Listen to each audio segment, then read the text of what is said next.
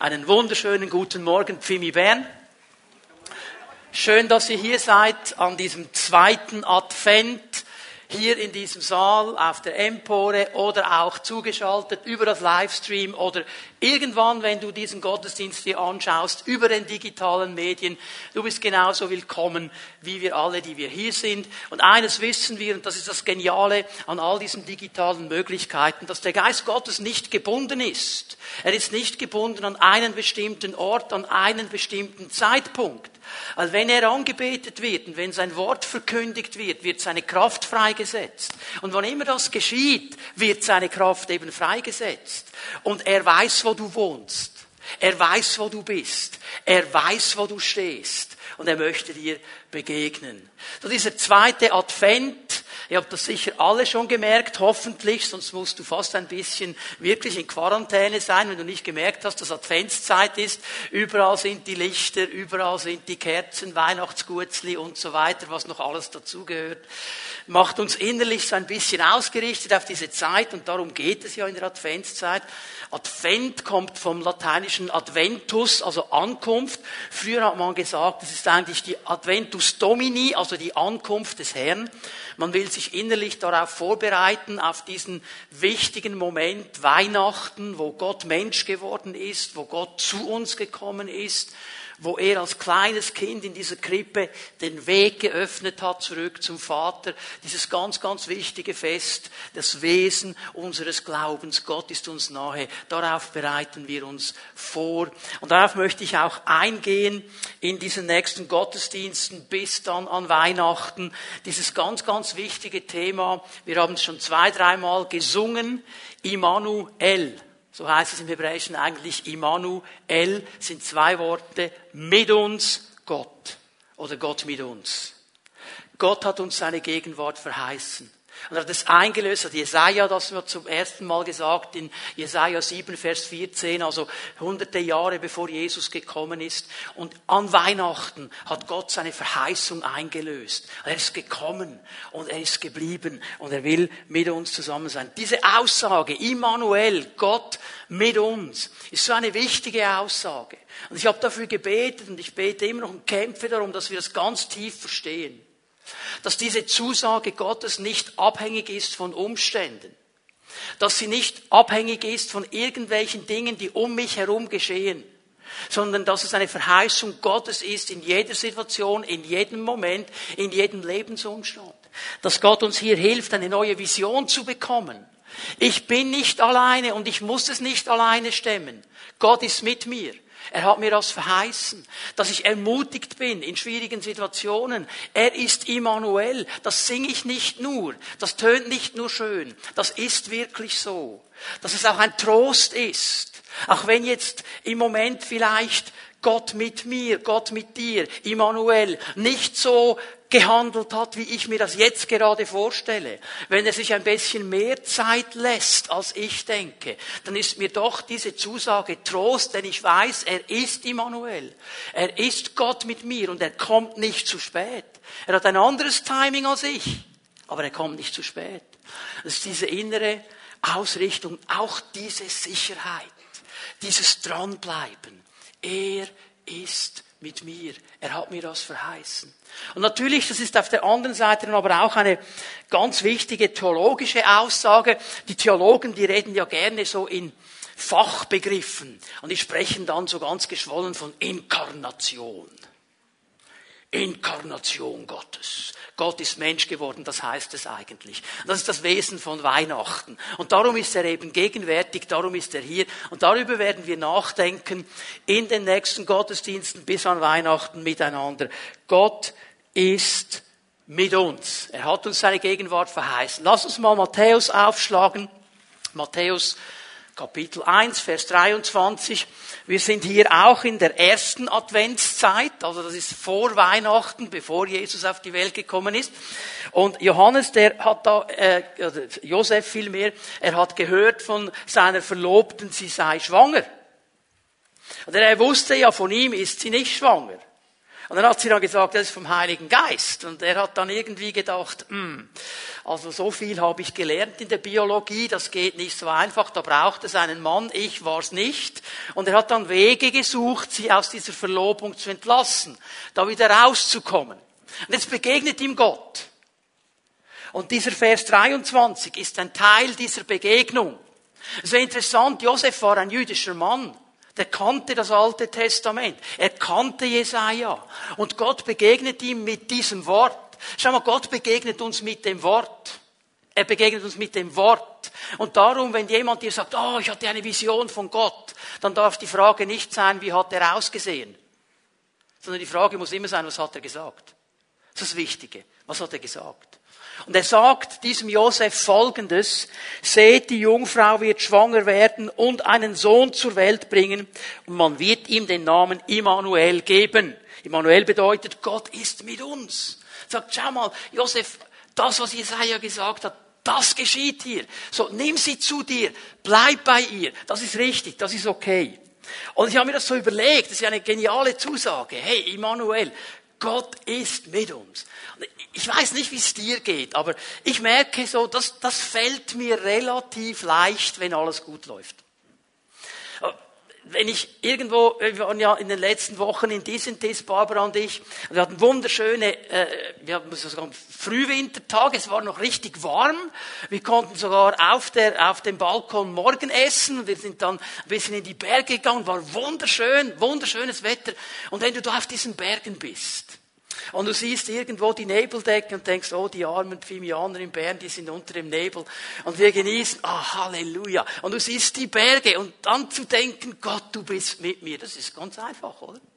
Wenn die angenehmen Temperaturen da sind, dir die Sonne ins Gesicht scheint, alles so wunderbar toll läuft. Also gerade letzte Woche, der Chef hat dich gerufen, du weißt nicht genau, was kommst, warst ein bisschen nervös und er sagt dir, meine liebe Frau, mein lieber Mann, ich bin so zufrieden mit Ihnen, wir sind so dankbar, dass Sie bei uns arbeiten und wir haben uns entschieden, Sie bekommen eine Lohnerhöhung. Nächstes Jahr gibt's 300 Franken mehr im Monat. Halleluja.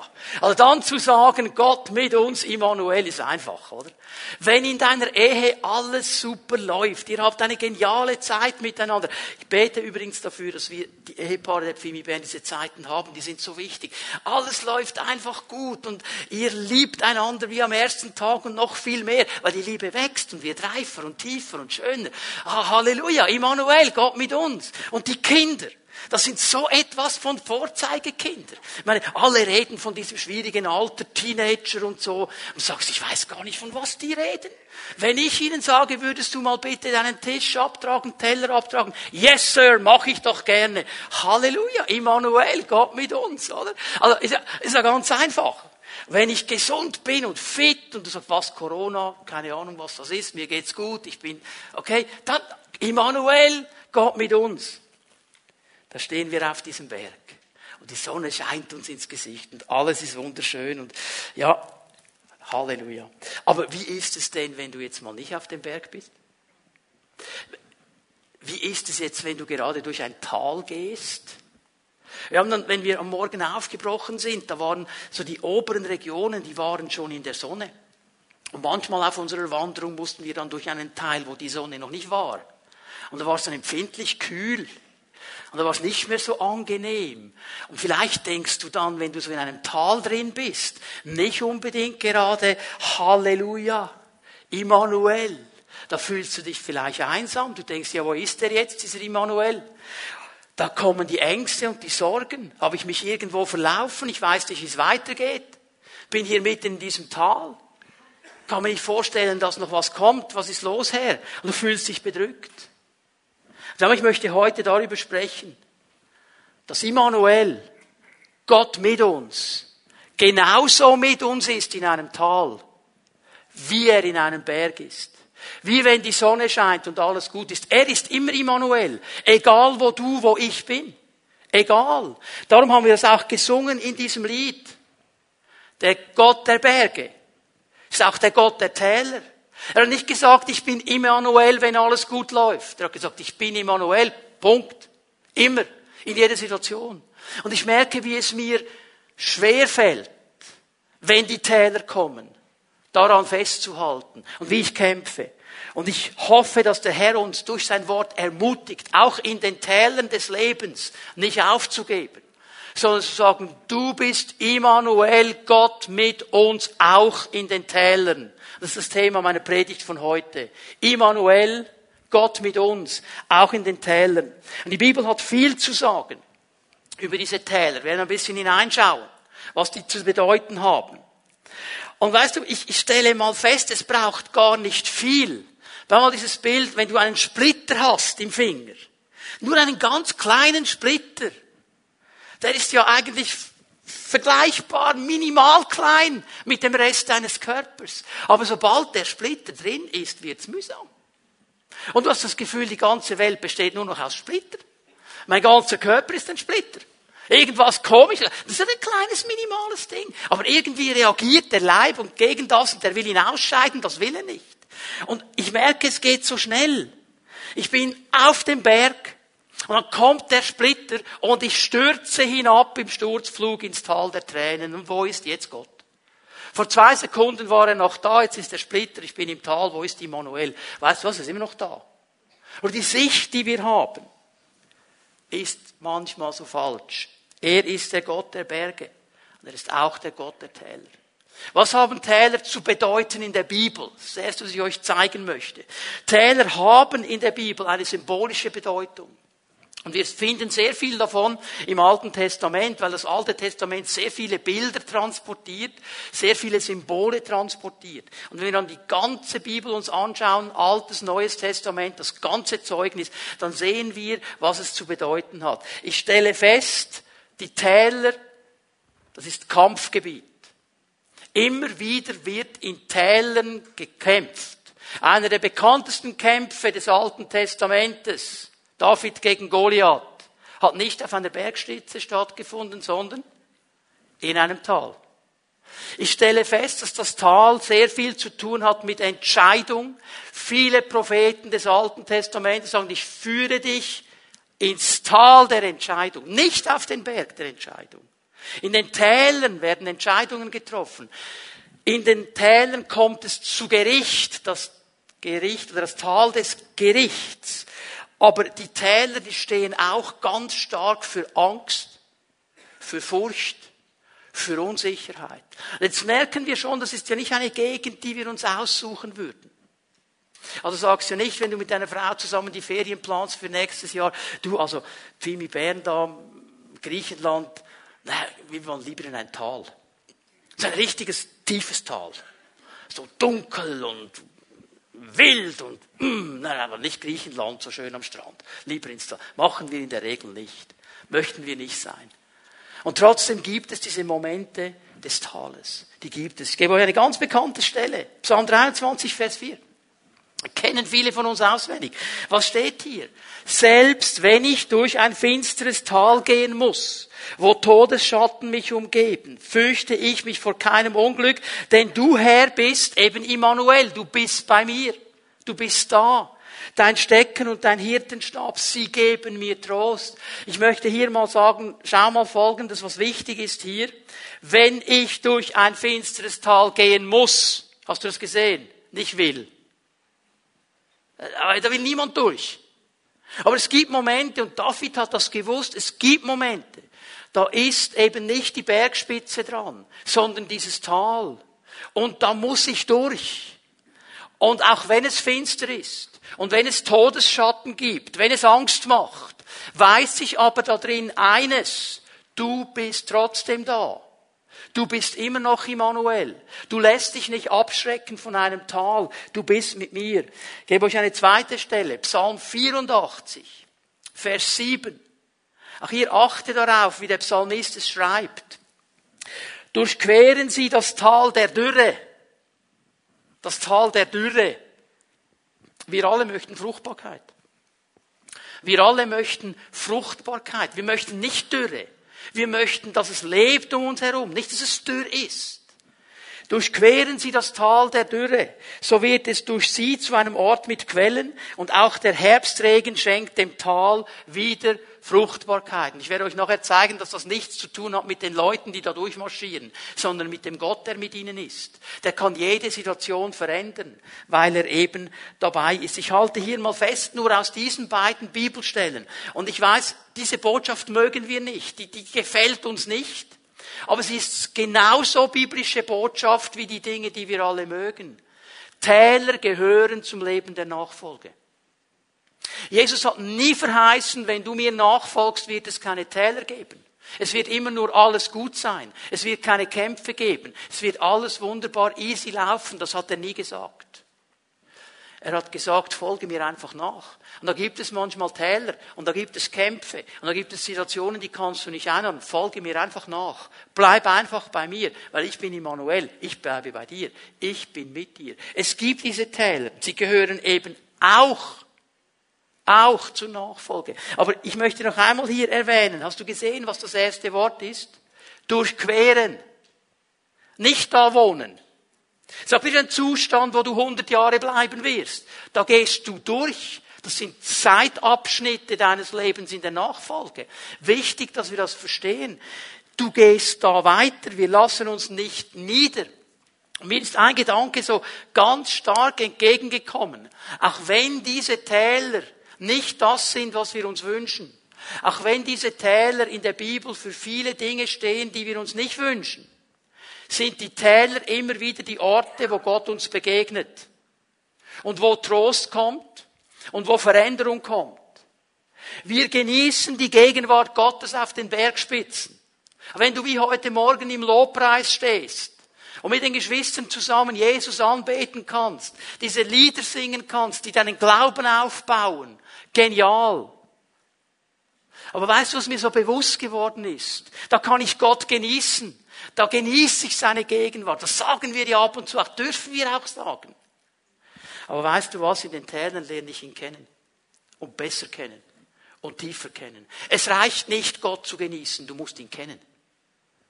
Genieß ihn und kenn ihn, geht immer zusammen. Aber ich stelle fest, auf den Bergspitzen kann ich seine Gegenwart genießen. In den Tälern, in den schwierigen Situationen lerne ich ihn immer mehr und immer tiefer kennen. Und darum geht es. Gott ist mit uns. Auch im Tal der Dürre.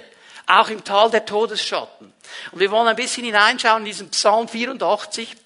Weil dieser Psalm 84 uns hilft zu erkennen, was die Zusammenhänge sind, warum das so ist und was es zu tun hat mit Immanuel. So mein zweiter Punkt, Gott mit uns, Gott Immanuel und das beginnt vor dem Tal. Es beginnt vor dem Tal. Weil wenn ihr zu Vers 6 gehen, Psalm 84, im, Vers 7 durchqueren sie ein Tal. Vers 6 ist der wichtige Punkt. Glücklich zu nennen ist, Wer seine Stärke in dir gefunden hat, alle die, deren Herz erfüllt ist von dem Wunsch, zu deinem Heiligtum zu pilgern. Das ist ein ganz wichtiger Vers, weil hier werden Menschen beschrieben, die haben eine Entscheidung getroffen. Sie haben eine Entscheidung getroffen, Gott nachzufolgen. Sie haben eine Entscheidung getroffen, Gott zu dienen. Sie haben eine Entscheidung getroffen, aus der Kraft Gottes zu leben. Sie haben eine Entscheidung getroffen, dass nicht sie der Steuermann ihres Lebens sind, sondern Gott. Wichtige Entscheidung. Immanuel im Tal beginnt vor dem Tal. Es beginnt da, wo du sagst, und diesem Gott will ich vertrauen und diesem Gott will ich nachfolgen. Dieser Psalm 84 ist ein sogenannter Pilgerpsalm oder ein Wallfahrtslied, je nach Übersetzung. Das ist der Zusammenhang des Alten Testamentes, dass ja die Israeliten aufgerufen waren, mindestens einmal im Jahr, am besten dreimal zu allen guten Festen oder wichtigen Festen, nach Jerusalem hinaufzuziehen.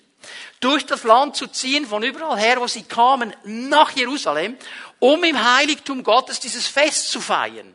Darum zogen sie hinauf nach Jerusalem, das ist eigentlich die hebräische Bedeutung, ein Hinaufziehen. Und es sind Menschen, die haben ein Ziel die wollen Gott erleben. Die wollen mit Gott leben. Die wollen da sein, wo Gott ist. Im Alten Testament war das ja sehr stark im Zusammenhang mit diesem Tempel. Da im Allerheiligsten hat Gott gewohnt, im alten Bund. Im neuen Bund hat sich das geöffnet und er ist mitten in uns und unter uns. Geniale Sache. Aber trotzdem finde ich das Bild genial. Es sind Menschen, die entschieden haben, unterwegs zu sein mit Gott und immer wieder zu Gott. Es sind Pilger. Und so sollten wir eigentlich auch sein. Menschen, die sagen, wir wollen dir nachfolgen. Und wir wollen dahin gehen, wo du bist. Wir wollen dir folgen. Und wir wollen dich immer besser kennenlernen. Wir wollen immer mehr verstehen, wer du bist. Immer mehr mit dir zusammen erleben und leben. Und das ist die wichtigste, die aller, aller wichtigste Entscheidung, die du treffen kannst in deinem Leben. Und wenn du sie nicht getroffen hast, du sitzt hier in diesem Gottesdienst, du hast diese Entscheidung nicht getroffen, und du schaust dir den Livestream an oder die digitale Aufnahme dieses Gottesdienstes, du hast diese Entscheidung nicht getroffen, dann triff sie heute. Weil es ist die aller, aller wichtigste Entscheidung deines Lebens und sie entscheidet über die Ewigkeit. Schau dir noch einmal den Vers an, Vers 6. Glücklich zu nennen, wer seine Stärke in dir Gott gefunden hat. Wer sich dir unterordnet hat.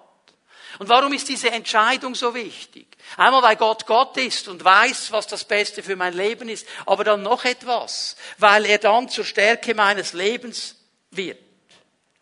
Wenn ich ihn nicht persönlich kenne, wenn ich diese Stärke Gottes, diese Gegenwart Gottes nicht habe in meinem Leben, dann bleibt mir nur eines übrig, auf meine eigene Kraft zu bauen und zu vertrauen.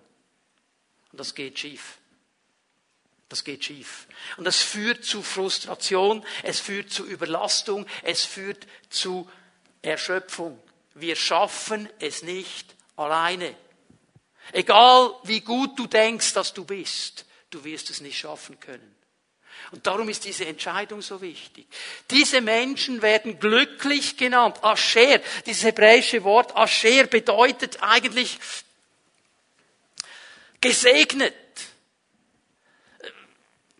Bergpredigt ganz am Anfang.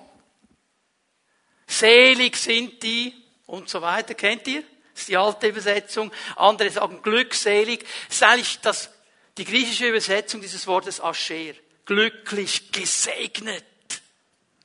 Jesus nimmt es auf. Diese Menschen hier, die sind glücklich und gesegnet. Warum? Weil sie ihre Stärke in Gott haben.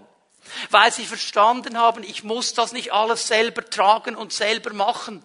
Ich muss nicht aus meiner eigenen Kraft alles reißen. Ich kann mit Gott zusammenleben. Er hat mir seine Gegenwart verheißen. So überlegt, warum Jesus sagt, kommt her zu ihr alle, die ihr mühselig und beladen seid.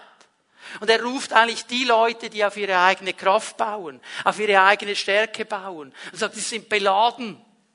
Und er sagt, komm unter mein Joch. Das ist leicht. Und ich werde mit dir ziehen. Und ich werde mit dir tragen. Und ich werde dir helfen. Diese Menschen werden als gesegnete, glückliche Menschen bezeichnet. Etwas ganz, ganz Wichtiges. Wenn die Bibel davon spricht, dass jemand glücklich ist oder gesegnet ist, Glück im biblischen Sprachgebrauch ist nicht ein Zustand. Ganz wichtig. Eben wieder der Zustand, ich bin auf dem Berg, die Sonne scheint mir ins Angesicht, alles ist wunderbar, ich habe keine Sorgen, dann bin ich glücklich. Es ist ein Gefühl. Glück ist auch ein Gefühl, ja, aber von der Bibel her ist Glück eine Entscheidung. Es ist eine Entscheidung. Es ist eine Entscheidung, immer wieder zu sagen, Herr, ich lebe mit dir. Herr, du bist meine Stärke. Herr, ich mache es nicht aus eigener Kraft. Herr, ich unterordne mich dir. Das ist dieser Schlüssel zu einem glücklichen Leben. In der Unterordnung zu Gott zu leben. Seine Stärke zu erleben. Immer und immer wieder. Darum nimmt es Jesus ja auf. Und wenn du mal da durchliest, du kannst es aufschreiben, Matthäus 5, so die ersten 13, 14 Verse, kannst du heute Nachmittag lesen.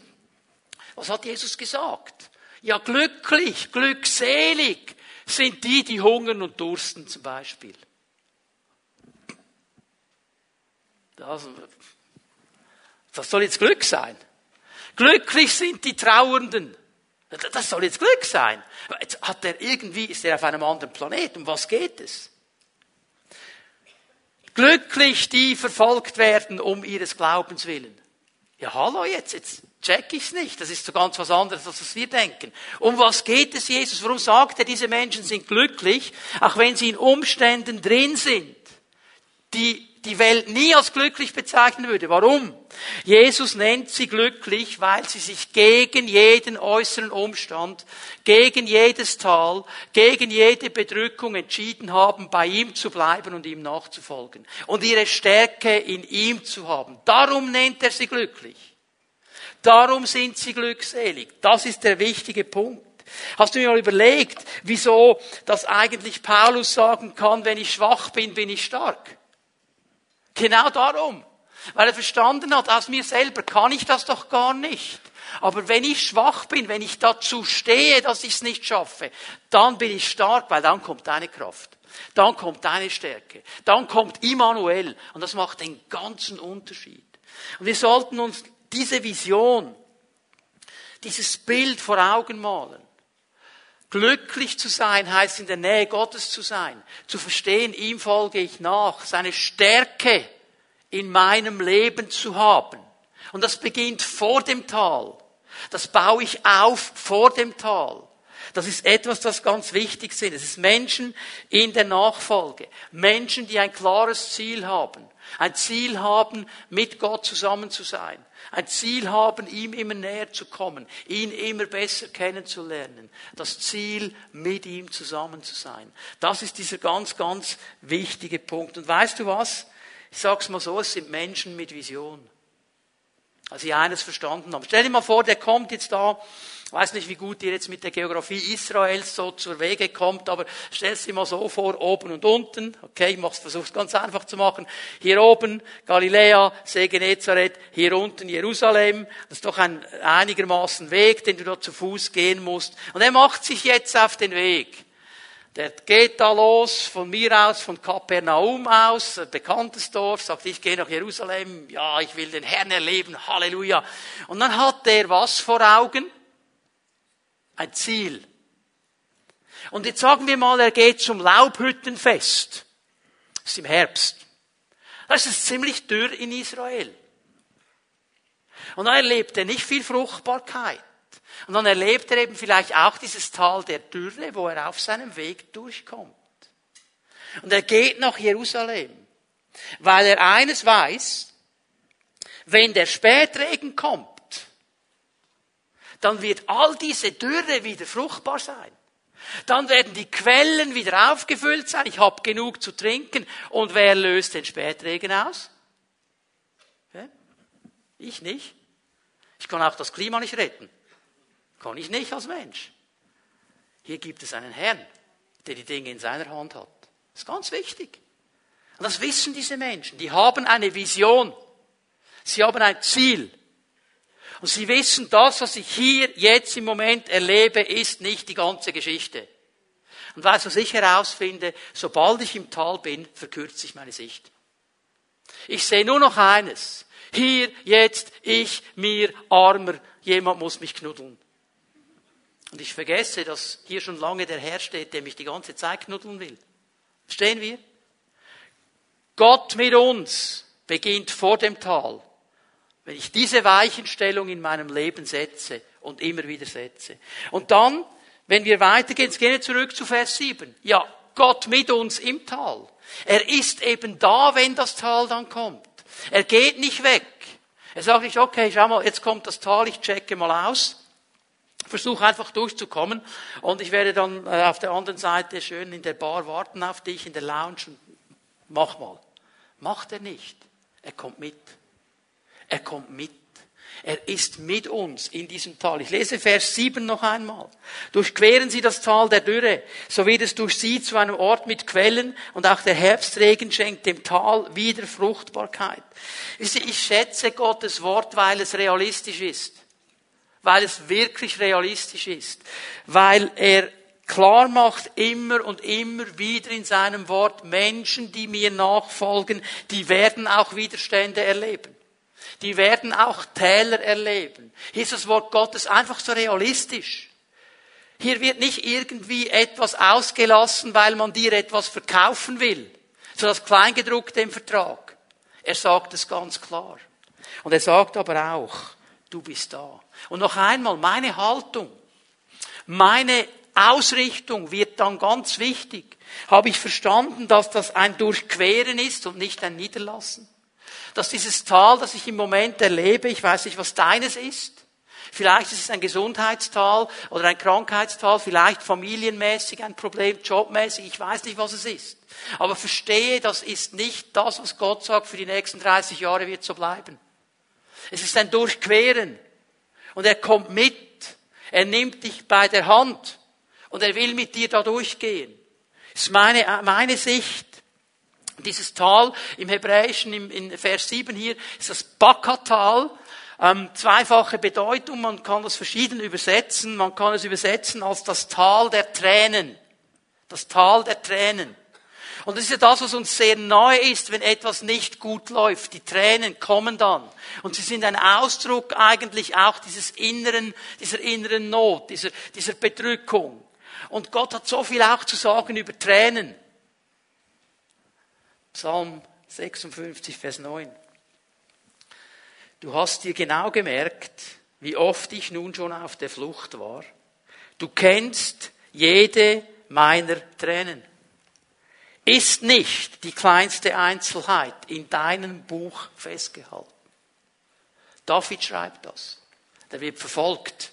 Einmal mehr verfolgt. Er muss einmal mehr flüchten.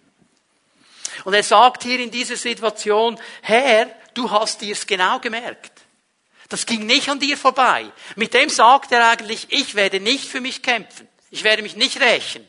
Du bist der Herr. Ich, lasse es bei dir. Du hast dir das alles gemerkt. Du Herr hast jede einzelne Träne gekannt. An einer anderen Stelle heißt es abgefüllt in eine Flasche. So kostbar sind dir meine Tränen. Gott weiß, wo du bist. Er weiß, wo du stehst. Er weiß, was abgeht in deinem Leben. Er weiß es. Er hat dich nicht vergessen.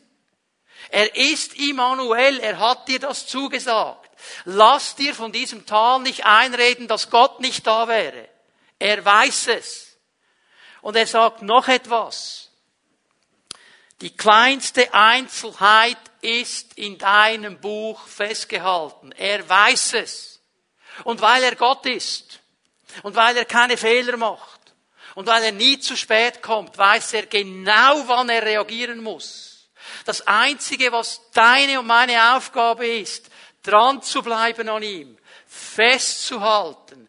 Du bist Immanuel, du bist hier.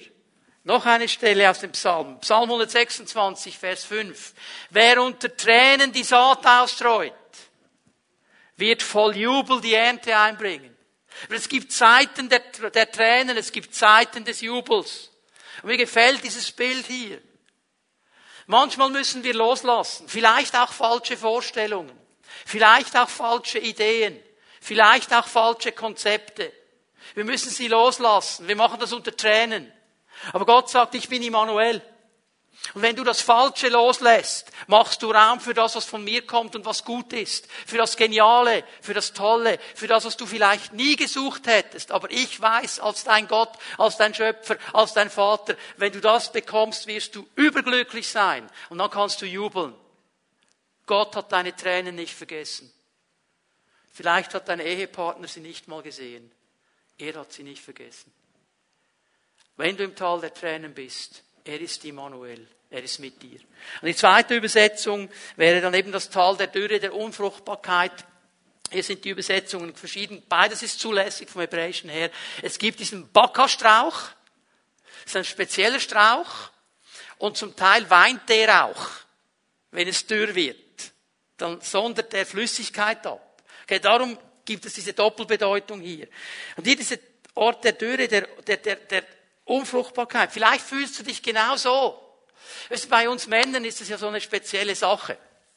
Also so wenn sie in die Währung, ich sage jetzt mal ab 48 kommen, bis mit 55, sage ich jetzt mal so, da haben wir plötzlich das Gefühl, jetzt müssen wir es nochmal allen beweisen. Jetzt müssen wir es nochmal reißen. Dann haben wir das Gefühl, alles, was ich gemacht habe bis jetzt, ist einfach unfruchtbar, ist einfach Dürre. Ich habe noch gar nichts gebracht. Und dann hat man dann das Gefühl, boah, jetzt muss ich noch irgendwas. Vielleicht geht es dir genau so, lieber Bruder. Denkst du, bist in einer völligen Unfruchtbarkeit. Weißt du was? Hör auf, das aus eigener Kraft zu reißen. Sondern frag mal den Herrn. Frag mal, wie er das sieht. Und dann wird er dir vielleicht sagen, hey, ich zeige dir jetzt mal, wo in deinem Leben die Quellen sind. Wo der Herbstregen schon gefallen ist. Wo Dinge geschehen sind, die du dir nie gedacht hättest. Aber sie sind alle da. Aber in deiner verkürzten Talsicht im Moment siehst du es nicht. Gott kann all diese Dinge verändern und er will sie verändern. Es ist ja hochinteressant, dass die Bilder, die hier Psalm 84 braucht, also der Spätregen, die Quellen und so weiter, ist ein Bild auf den Heiligen Geist. Das sind Bilder für den Heiligen Geist. Und er macht hier eigentlich einen interessanten Zusammenhang, dass er sagt, ja, für uns Neutestamentler ist es ja nicht einfach nur so, dass Gott mit uns ist, sondern Gott ist in uns. Er wohnt in uns durch seinen Heiligen Geist. Also der toppt noch mal eins mehr. Nicht nur mit mir, sondern in mir. Und er sagt, wenn ich lerne, in dieser Situation auf den Heiligen Geist zu vertrauen, dann kann der Heilige Geist sein Wasser ausgießen. Und er kann das Dürre zum Fruchtbaren machen. Da können Quellen entspringen. Denke an das Wort von Jesus in äh, Johannes 7, denke ich, ist es etwa, wer an mich glaubt, wie die Schrift sagt, aus dessen Leib werden Ströme des lebendigen Wassers gehen. Und sie werden andere auch benetzen. Und dann sagt Johannes, und das sprach er in Bezug auf den Heiligen Geist, der dann am Pfingsten ausgegossen worden ist. Also hier kommt diese ganz, ganz starke Zusage Gottes. Nimm die mit heute Morgen. Er ist Immanuel. Er sagt dir, schau mal, ich sage dir das zu in dein Leben hinein. Ich bin Immanuel. Ich bin mit dir. Ich habe dich nicht vergessen. Ich weiß, wo du bist. Ich weiß genau, wo du stehst im Moment. Ob du auf dem Berg bist oder im Tal. Ich weiß es. Und ich bin Immanuel an beiden Orten. Auf dem Berg und im Tal. Vertraue mir. Und das beginnt bei mir. Und es beginnt an einem ganz speziellen Ort. Und mit diesem Gedanken möchte ich die Predigt dann abschließen, dann beten. Der letzte Punkt für heute Morgen. Gott mit uns beginnt in meinem Denken. Es beginnt in meinem Denken. Gottes verheißene Gegenwart, Immanuel, Gott mit uns, beginnt in meinem Denken. Psalm 84 hat uns vor Augen geführt, Gott ist immer da. Er ist Immanuel. Und diese Wahrheit muss Teil meines Denkens werden. Immer wieder diese Entscheidung, mir auch zu sagen, gegen die Gefühle, gegen die Tränen, gegen die Probleme, die noch da sind und nicht gelöst sind, zu sagen, und du bist trotzdem hier, du bist hier. Ich muss dich nicht spüren, um mich dazu zu entscheiden. Du bist hier. Das ist eine Entscheidung, die beginnt in meinem Denken. Und das ist ein Prozess. Und ich merke, du kommst nie an den Punkt, Egal wie lange du mit Jesus unterwegs bist, dass du sagst, ich habe dieses Problem nie, nie, ich habe das überwunden. Auch wenn du lange mit Gott unterwegs bist, kommen die Momente, wo du denkst, wo bist du jetzt Herr? Da musst du sagen, nein, nein, nein, du bist hier. Du bist hier. Ich möchte mit euch eine bekannte Stelle lesen aus Römer 12, die ersten beiden Verse. Römer 12, Vers 1 und 2. Weil Gott so barmherzig ist, fordere ich euch nun auf, liebe Brüder, hier sind die Schwestern mitgemeint, man müsste eigentlich übersetzen, liebe Geschwister, euch mit eurem ganzen Leben für Gott einzusetzen. Es soll ein lebendiges und heiliges Opfer sein, ein Opfer, an dem Gott Freude hat. Das ist ein Gottesdienst, wie er sein soll. Also er sagt hier mit anderen Worten genau das, was Psalm 84 sagt. Glücklich der Mensch, der seine Kraft in dir hat, der sich für dich entschieden hat, der dir nachfolgt, der mit dir vorwärts geht, der mit dir unterwegs ist. dann kommt Vers 2 und der ist wichtig. Weil das so ist, deshalb, deshalb weil du diese Entscheidung triffst. Ich will mit Gott unterwegs sein. Deshalb orientiert euch nicht am Verhalten und an den Gewohnheiten dieser Welt, sondern lasst euch von Gott durch Veränderung eurer Denkweise in neue Menschen verwandeln. Dann werdet ihr wissen, was Gott von euch will. Es ist das, was gut ist und ihn freut und seinem Willen vollkommen entspricht. Aber das Denken Gottes, das, was er uns sagt, ist oft so völlig anders als das, was wir uns gewohnt sind. Wenn wir in einer Situation sind, wo es nicht gut läuft, ja, was ist der Punkt?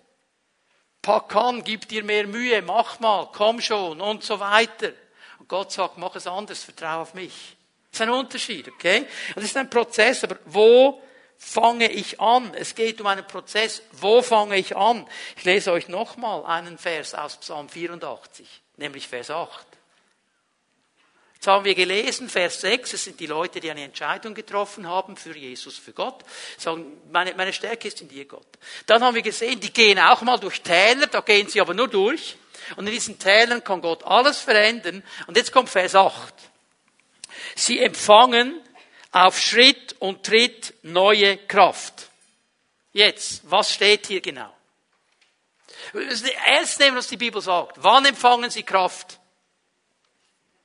Wenn ich einfach hier stehe, nicht. Habt ihr das gesehen? Wenn ich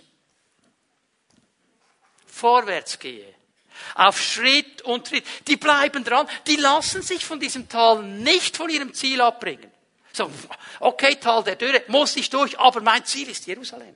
Ich, das ist das Bild des Alten da will ich hin, zu Gott will ich. Okay? Da will ich hingehen. Und ich empfange Schritt und Tritt neue Kraft auf diesem Weg, weil ich unterwegs bin.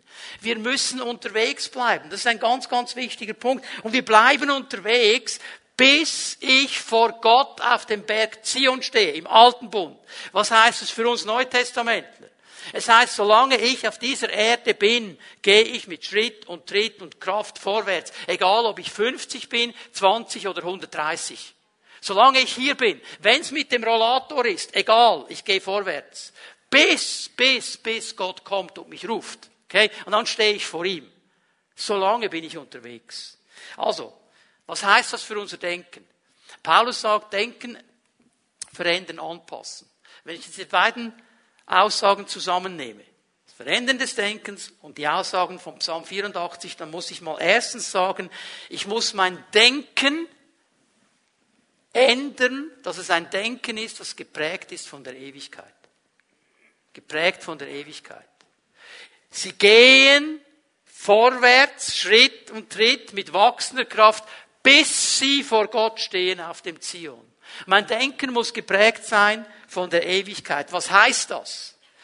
Das Hier und Jetzt, das Tal der Tränen, das Tal der Dürre, was immer dein Tal ist, das ist nicht Endstation. Das ist Durchgangsstation. Hier hört es nicht auf. Es ist ein Teil der ganzen Geschichte, aber es ist nicht die ganze Geschichte. Die Geschichte geht weiter. Gott ist nicht fertig. Und das Denken, das geprägt ist von der Ewigkeit, sieht weiter, sieht das Ziel, Sie, Gott ist noch nicht fertig mit mir. Er lässt mich nicht in diesem Tal. Jetzt ist dieses Tal da, mit ihm zusammen gehe ich durch, aber es gibt eine andere Seite. Und wenn du dann nochmal zu Psalm 23 gehen willst, wenn ich schon wandern muss in diesem finsteren Tal, und dann geht er durch, und was ist auf der anderen Seite? Auf der anderen Seite lesen wir, und du deckst einen Tisch mir im Angesicht meiner Feinde. Also hallo? Es gibt ein Nachher. Geprägt von der Ewigkeit. Ich gehe auf meinen Herrn zu. Das haben wir im Thessalonischen Brief gesehen.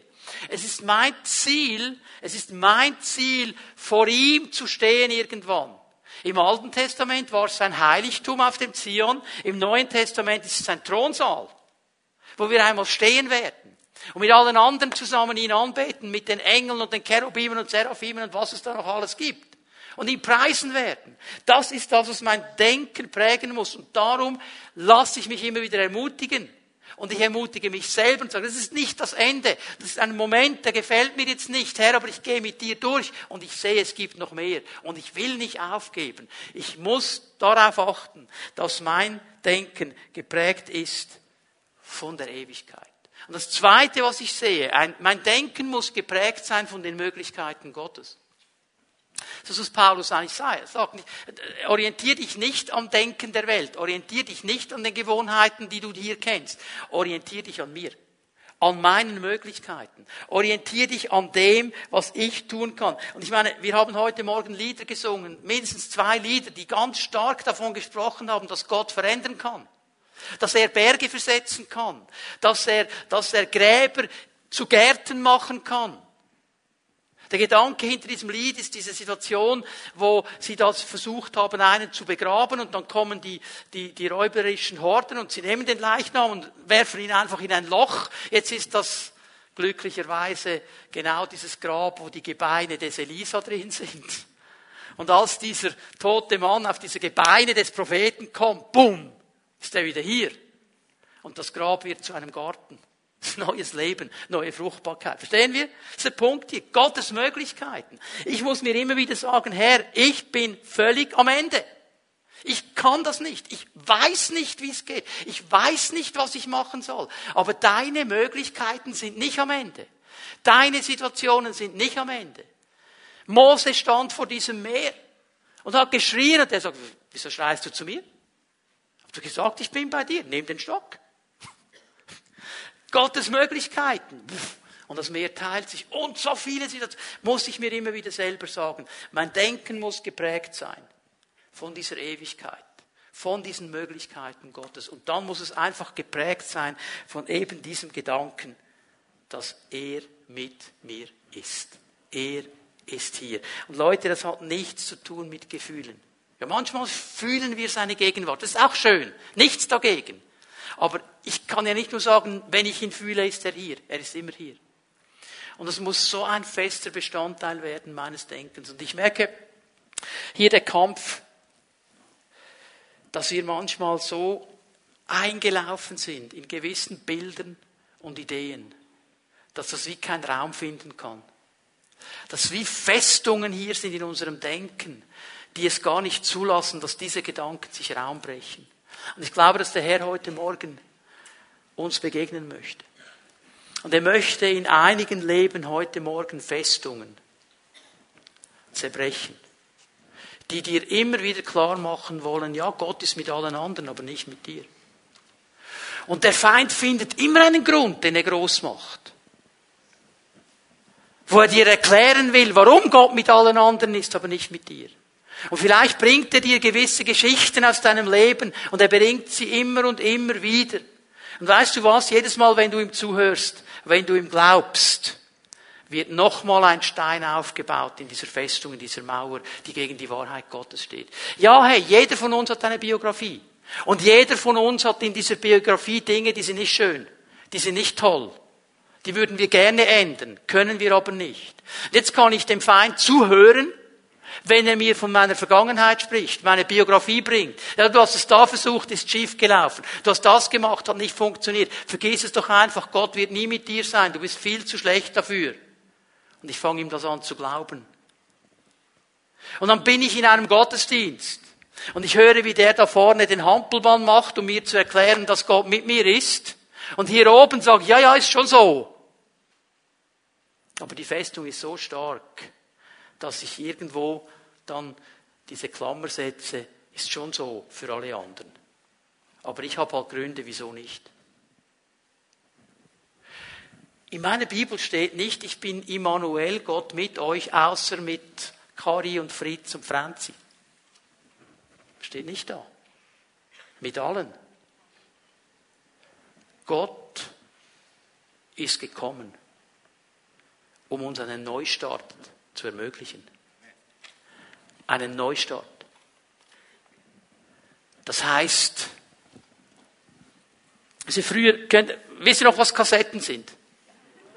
Gibt es noch Leute, die das wissen? ähm, und da konnte man ja aufnehmen. Und da haben wir dann mit dem Radio, am Sonntagnachmittag kam die Hitparade. Und schnell auf den Knopf, das will ich aufnehmen, oder? Das war das die Sonntagnachmittag Beschäftigung. Und dann haben wir eines gewusst. Jetzt musst du die Lasche rausbrechen oben. Sonst kannst du es überspielen. Und der Teufel sagt dir, bei dir ist die Lasche ausgebrochen, da kann niemand überspielen. Und Gott sagt, pff, ist nicht wahr. Stimmt nicht. Ich kann alles überspielen. Aber du musst es mir bringen. Du musst es mir bringen. Und ich will heute Morgen diese Festungen zerbrechen, die dir sagen, für alle, nur für dich nicht.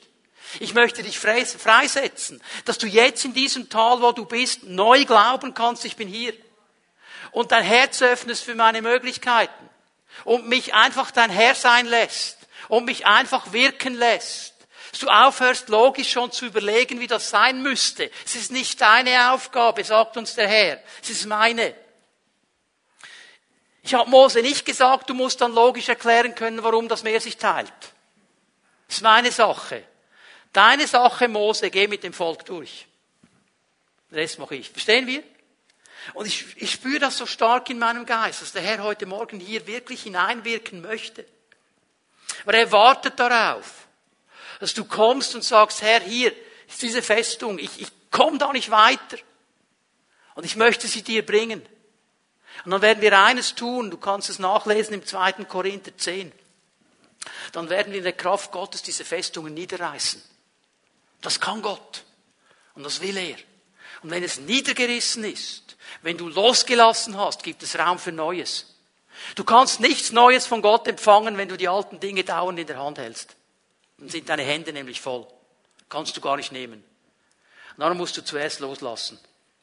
Und dann wird er Neues geben. Und du sollst an diesem Tag aus diesem Gottesdienst gehen mit dieser tiefen Gewissheit, Gott ist mit mir. Egal was für ein Tal da kommt. Und ich kann euch schon mal vorwarnen, es gibt noch andere Dinge als Täler. Wir werden am nächsten Sonntag noch was anderes anschauen, wo er eben auch mit uns ist. Es gibt noch mehr. Und du kannst sagen, Tal und alles, was noch kommt, Gott wird immer mit mir sein. Amen. So, jetzt möchte ich euch einladen, aufzustehen. Bitte, ihr Lobpreiser, kommt nach vorne. Lass uns einen Moment in der Gegenwart Gottes stehen. Öffne dein Herz für sein Wirken. Öffne dein Herz für sein Wirken. Lass den Heiligen Geist hineinsprechen in dein Leben. Lass es zu, dass er dir aufzeigen kann, wo diese Festungen sind, wo diese Festlegungen sind, wo, wo diese Wege sind, die du immer wieder gehst. Und Wege, die dann vorbeigehen an dieser Kraft Gottes, die er eigentlich in dein Leben hineinlegen möchte. Er ist hier und er möchte dir dienen. Wir wollen das so machen heute Morgen. Ich lade die Pfimiet Home Leiter gleich ein, nach vorne zu kommen. Bitte, ihr lieben Pfimiet Home Leiter, Gebetshelfer, kommt nach vorne. Macht euch bereit, mit Menschen zu beten. Und wenn wir jetzt noch einmal den Herrn groß machen, wenn wir ihn noch einmal preisen, wenn wir ihn noch, noch einmal groß machen, dann lade ich dich ein. Wenn du weißt, da in meinem Leben sind diese Festungen, diese Festlegungen, diese Abzweigungen, wo ich dann immer wieder die Dinge selber machen will, anstatt auf die Kraft Gottes zu vertrauen, dann lade ich dich ein, dass du hier nach vorne kommst. Zu einem dieser Gebetshelfer. wir werden einfach beten, dass Gott das zerbrechen darf in deinem Leben und etwas Neues aufbauen darf. Aber wenn du sagst, ich bin im Moment mitten in so einem Tal drin und ich will darauf vertrauen, dass er mit mir ist, aber es ist so schwer, kannst du mir helfen? Wir helfen dir gerne, wir beten mit dir und wollen festlegen in dein Leben hinein, Gott ist hier. Er ist Immanuel. Er hat dich nicht vergessen. Er kennt alle deine Tränen. Er weiß alle diese Situationen. Er weiß sie. Und darum ist er die erste Adresse. So lass uns miteinander Jesus anbeten und ihn preisen. Ich lade dich einfach ein, komm und nimm seinen Segen in Empfang und lass dir von ihm dienen heute Morgen.